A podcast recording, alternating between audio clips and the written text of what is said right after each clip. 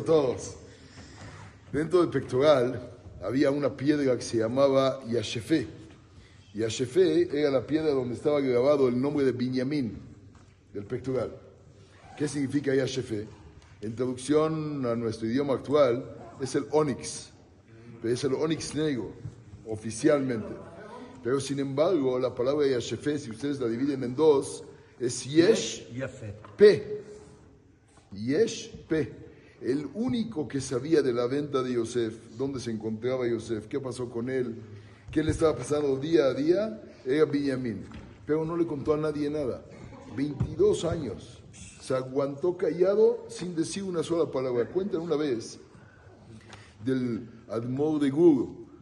Vinieron sus nietos a la casa y al parecer hubo un balonazo ahí que rompió un cristal.